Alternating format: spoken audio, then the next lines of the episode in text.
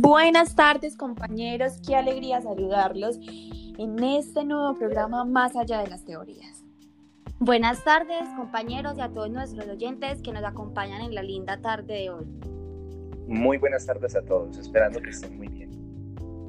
Bueno, hoy tendremos un tema muy importante, hablaremos sobre la teoría de los dos pasos de Katz y Laserfeld. Así es, Isa. Para todos nuestros oyentes esperamos que sea un tema de mucho interés.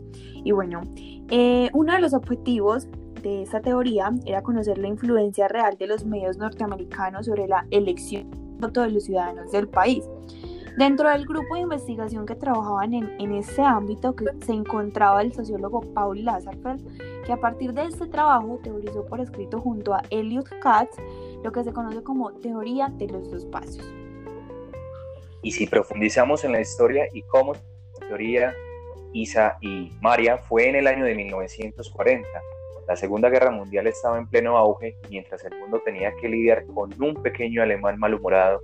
En Estados Unidos eran épocas de elecciones y la interrogante más importante era quién sería el nuevo presidente de Estados Unidos en estas duras circunstancias. Esa cuestión generó entonces que el gobierno estadounidense se movilizara y financiara grupos de investigación para conocer el comportamiento de sus ciudadanos en masa respecto a su decisión de voto frente a las elecciones entre varios centros de investigación.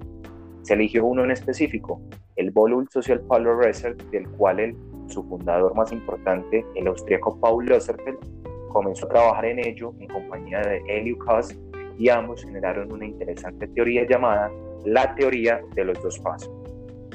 Por aquí ya estamos recibiendo todos sus mensajes muy sintonizados en nuestro programa Más allá de las teorías y arroba melisa-09 nos pregunta por qué surge la teoría de los dos pasos. Bueno, qué rico que nuestros oyentes están muy conectados. Bueno, em, esta plantea que la información o mensajes de los medios masivos de comunicación se ven fuertemente condicionados por el contexto social de los individuos a los que van dirigidos el artículo Procesos Políticos, la misión de los más media, a su vez propone que la información no viaja de manera directa entre los llamados más media y la audiencia, sino que entre ellos hay, una, eh, hay un intermediario denominado como líder de opinión. Entonces se le denomina líder de opinión aquella persona que tiene mayor exposición a los mensajes de los medios, mayor intereses frente a los mensajes y su forma de comunicarse con el resto de la audiencia es de manera persuasiva. El nombre teoría de los dos pasos se ha debido a los dos pasos, obviamente, que se cumplen en su proceso de los medios masivos. Al líder de opinión, primer paso, y del líder de opinión a la audiencia. Y de allí surge un tema muy importante, María, y es sobre los líderes de opinión. Según Montserrat Ruiz de Alba, un líder de opinión es una persona que en un grupo determinado ejerce una mayor influencia por su estatus de experto y fuente fiable.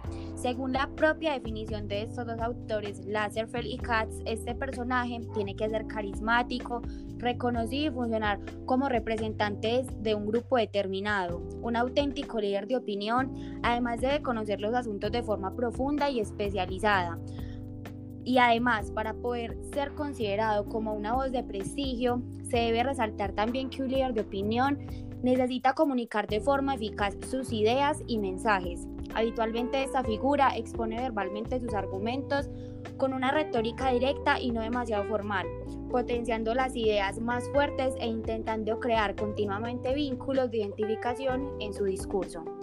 Y mira Isa, que Montserrat Luis de Alba, según ella, eh, esta teoría aseguraba que el sistema comunicativo y la influencia de los medios se componían de dos, frases, de dos fases diferentes.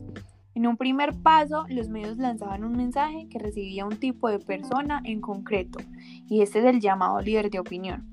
Esta figura filtraba, analizaba e interpretaba esa información para después, en ese segundo paso, comunicarla a los demás Em, a los demás mediante sus relaciones interpersonales. Entonces, si bien estas hipótesis fueron posteriormente criticadas y actualizadas dentro de la teoría de la comunicación de masas, el concepto de líder de opinión sigue resultando válido para definir una figura que ha tenido y sigue teniendo un gran arraigo e, e influencia en la sociedad. Y gracias a todos por seguirnos escribiendo a nuestras redes sociales Complementando la idea de mi compañera Isabela, es importante resaltar que los líderes de opinión buscan la confianza y la empatía de los demás miembros del grupo a través de esas referencias compartidas o de un tono siempre adaptado a. Existen, queridos oyentes, varios ejemplos en diversos campos de los que se puede considerar hoy un líder de opinión. ¿En dónde los podemos ver? En la política, los líderes, los cargos y representantes. En el periodismo hay determinados expertos o analistas para este tipo de fuente. En la empresa los directivos y las, los, los responsables.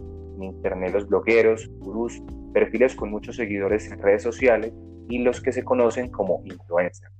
Una información de la fuente de People Choice New York Columbia University Press. Bueno, y para ir concretando, que nuestros oyentes les quede muy claro lo que son los buenos líderes de opinión, eh, tengo que agregar que antes los líderes representaban de forma clara algunas figuras concretas, hoy son más numerosos y menos identificables gracias al altavoz que significa la red. Sin embargo, las habilidades de los nuevos líderes de opinión son similares a las de los tradicionales, inteligencia emocional, conocimiento específico y una especial atención en la manera de comunicar esos mensajes son la base para representar una referencia concreta. Muy buen dato, María. Y por otra parte, si bien estas hipótesis fueron posteriormente criticadas y actualizadas dentro de la teoría de la comunicación de masas, el concepto de líder de opinión sigue resultando válido para definir una figura que ha tenido y, ojo, sigue teniendo un gran arraigo e influencia en la sociedad. Con diferentes características, el líder de opinión existía ya en las civilizaciones antiguas, aquellas como los sofistas griegos, por ejemplo, y se ha ido desarrollando con cada vez más importancia hasta la actualidad, donde es posible ver sus nuevas expresiones en la red. También complementando esto, podemos hablar de los contactos personales, ellos juegan un rol importante en este caso, porque son los más flexibles que la comunicación de masas como tal. Las personas confían en que los contactos personales les ayudan de manera más relevante para conseguir su propio bien en cuestiones políticas y aquellas otras informaciones procedentes de los periódicos y la radio. Los contactos personales son más causales. Los discursos en radio o la cobertura de prensa la seguimos deliberadamente y esto propicia una actitud mental que matiza nuestra receptividad.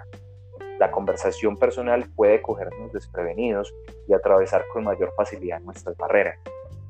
Un dato también, amables oyentes, repetimos, la información que parte desde los medios es recibida y retransmitida por los líderes de opinión a las demás personas del grupo social del que se trate.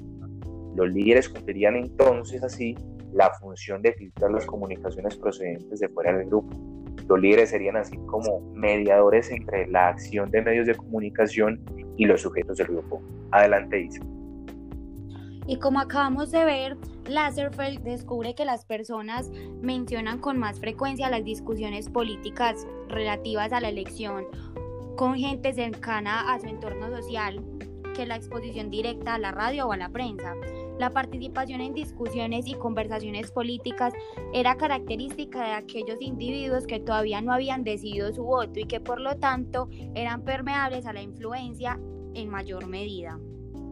Bueno, nuestros oyentes siguen aquí interactuando con nosotros en las redes sociales porque también estamos muy pendientes de sus preguntas sobre este tema. Eh, recuerden que es con el numeral más allá de las teorías. Y por aquí Andrés Medina 195 nos pregunta, quisiera saber más eh, acerca de la teoría de los principales exponentes de esta importante teoría. Muy buenas tardes Andrés. Ahora hablando un poco sobre las mayores influyentes en esta teoría, podemos decir que Paul Félix Lasserfeld nació el 13 de abril de 1901 en el seno de una familia de la burguesía media austriaca. Estudió en la Universidad de Viena y allí se doctoró en matemáticas aplicadas en el año de 1925. Además, en física con una tesis sobre los aspectos matemáticos de la teoría de Einstein. Sus padres le introdujeron en un ambiente cultural y político, ya que eran socialistas activos y para los que saben, Viena es una de las capitales culturales de más relevancia europea en esta época. Ahora sobre nuestro otro importante exponente, Eliu Katz, podemos decir que nació el 21 de mayo del año 1926 en Nueva York, Estados Unidos. Es de nacionalidad israelí y en ese momento tiene 94 años, es un dato súper importante. Es uno de los investigadores principales y más valorados en la comunicación social en los Estados Unidos e Israel. Su trabajo más destacado se titula La influencia personal, trabajo que realizó de la mano de Laserfeld y ha dedicado la mayor parte de su vida a investigar acerca de la comunicación. Siempre ha tenido como objetivo principal la interacción entre los medios de comunicación, la conversación, la opinión y la acción en la esfera pública. Muchas gracias a todos nuestros oyentes por estar conectados, interactuando eh, por todas nuestras redes sociales y compañeros, nos volveremos a ver en Más allá de las teorías. Hasta la próxima para todos. Muchas gracias a nuestros oyentes, esperamos verlos en una próxima transmisión. Claro que sí, niñas. Hasta luego.